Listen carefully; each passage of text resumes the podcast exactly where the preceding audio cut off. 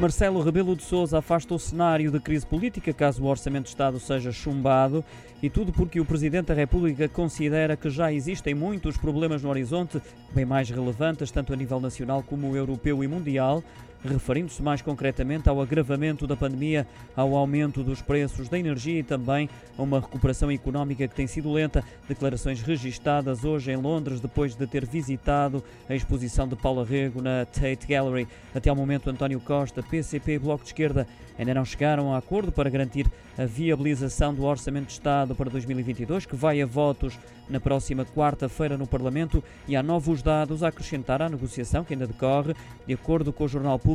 os bloquistas anunciaram que todas as nove propostas sugeridas foram recusadas pelo governo. Questionado sobre se irá voltar a chamar os partidos a Belém, Marcelo Rebelo de Sousa garante que não quer interferir no diálogo entre partidos e governo, que vai ficar à espera do desfecho das conversas e da votação.